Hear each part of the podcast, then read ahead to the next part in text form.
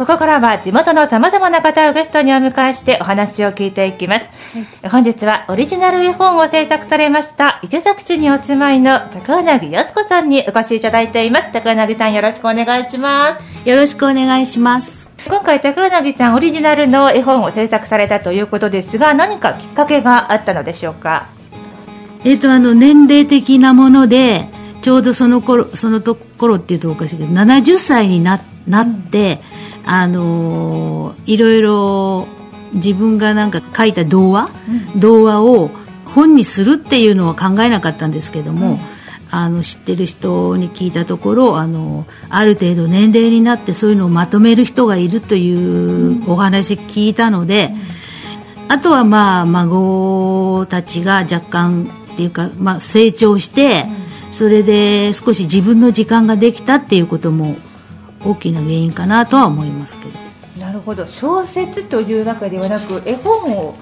選んだというのは、ええ、お孫さんの存在がそうですね。はい。童話っていうのが基本になってるので、うん、あの童話っていうのを作ってみてあの話とかそういうのを、まあ、孫とか小さい子供に読んであげたいなと思ってて、その童話がまあ元ですね、うん、絵本ではなかったんですね最初。なるほどそうだったんですね、えー、はい。えではどのような内容なのかタイトルとあらすじなどを教えていただけますか？はい。えっ、ー、とタイトルは「森のリック」うん、であらすじというのは、はい、えーとまあ、天敵の多いコリスが、1年間春夏秋冬と生き生き抜いていく様子を書いてみましたね、ええ、あのあのリックがこう冒険する様子、はい、季節ごととありましたけれども、そうですね、はい、中はこう細かいお話がたくさん集約されているんですか、はい、えはい。そうなんですね、うん、やっぱり最初はまあ長かったんですけども、うん、私としてはまあ子供さんに読んでもらいたいという気持ちもあったので、うん、あまり長いと、あの子供だから飽きてしまうかなと思って短くしたんですね、はい、で結局最終的には、まあ、絵をたくさん描いてみて、絵本になったんですけど 最初は童話だったんですね。なるほど。ね、はい、一冊の中にどのくらいの話数入ってるんですかねあ 10, 10です。10個ですですね、はい、ちょうどこう読み方なんかにも読み方しやすい長さのものとそうですね。ですね、えー、そうですね。ありがとうございます、はい、先ほど絵が入っているとおっしゃいましたけれども、えー、絵本ということでたくさんの挿絵ありますね、はい、どなたが担当されたんですか？それは私です。ご自身で描かれたんですね、はい、え。ーどんなところが大変でしたか？そうですね、うん、最初はあのいろいろな表情とか、うん、表情っていうか動き、うん、それがその絵に合わせるために、そういう絵がなかなかないけれども、やっぱりスマホで検索して、自分なりにちょっとまあ創作、まあ、もちろんそれはそうなんですけど、創作してそれに近づけるのがちょっと大変でしたね。あなるほど、うん、登場人物が、はい、リックがリスですよね、他にも登場人物が。そうですね。やっぱり、あの、うん、狐ですか、はい、狐、うん、あとはまあ熊、はい、あとはまあ鷹ですね、うん、まあ大体そのリスの天敵をまあ登場させ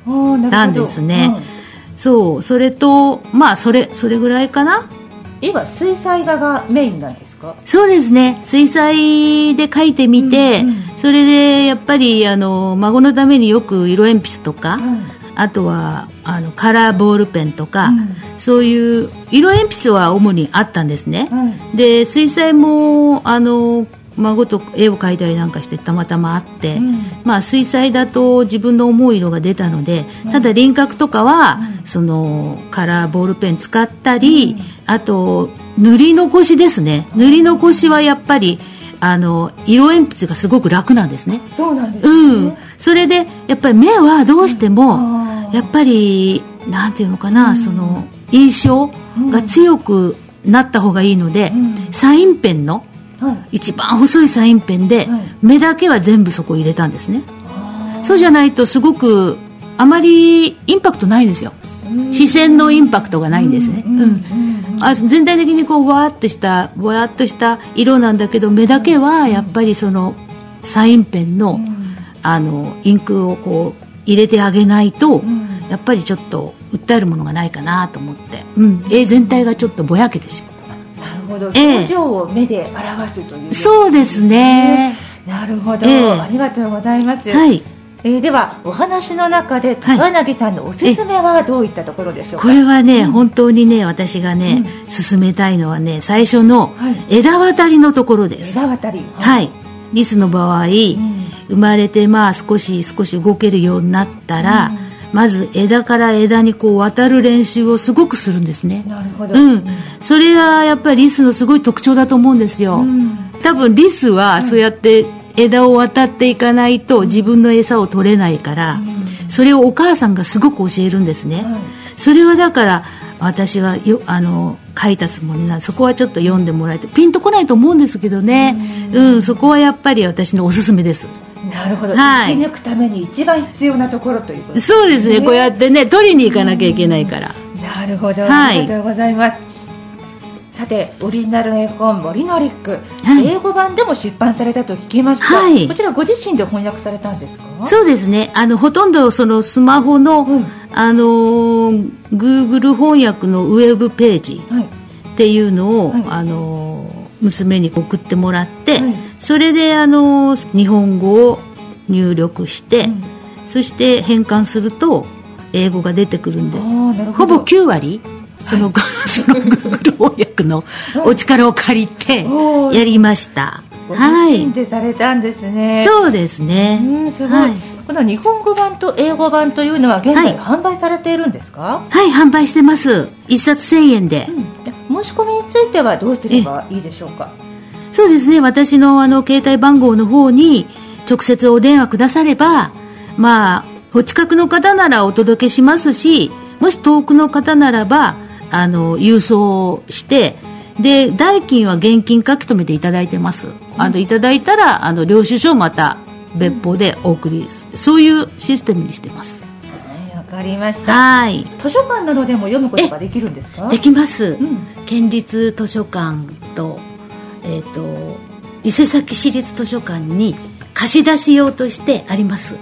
わかりました、はい、皆さんぜひご覧になってみてください、はい、そうですね。えー、では絵本を通してどのようなことを伝えたいですか、はい、そうですね、えーと、うん、生き抜くことっていうのがやっぱすごく難しい、うん、あとものすごく食べ物の大事さ。あなるほど。それをやっぱりすごく伝えたいですね、うん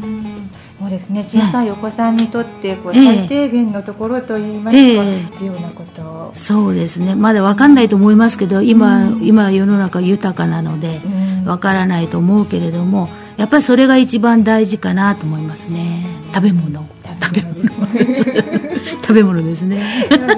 これを見て、はい、こう食べ物を大事にするとか、完食するとか、はい、こう食べた後のお皿もこう綺麗にしようかななんていうことにつながってくれたらすごくいいですよね。そうですよね。はい、うん、ありがとうございます。はい。さあでは今後もオリジナル絵本を制作する予定というのはあるのでしょうか、はい、あります、うん、どのような内容かはもう決まってるんですか？ええもうできてるんですけども、はい、えっ、ー、とちょっと森のリックの中で、はい、あのお猿さんをちょっと悪い猿登場させちゃったんで、うん、そうなんですね。悪い猿。そその猿のお面を注ぐために 今度は、はい、あの猿山のモンタというその心優しい男の小猿を主人公に、うん、あの書いてみました。そうなんですね、はい、ここまでたくさんのお話を伺ってまいりました、はい、最後になりましたが、ラジオの前の皆さんにメッセージをお願いします。はい、えっ、ー、と人間も動物も生き抜くことは難しいという大前提のもとで、うん、その日その日にできることをしてほしいっていう気持ちですね。大前提が要するに生き抜くことは難しいっていう大前提っていうのがあって簡単なことではないと、うん、まあ人間は天敵とはいないけど、まあ、病気になったり交通事故になったりいつも死にまあ直面してるわけですよだからそこら辺その日その日毎日毎日できることをやるっていうの大事かなと思って。まあ漠然としたことですけれども、うん。そういうことですね。はい。はい。本日はオリジナル絵本を制作されました伊勢崎市にお住まいの高柳靖子さんにお話を伺いました、どうもありがとうございました。ありがとうございました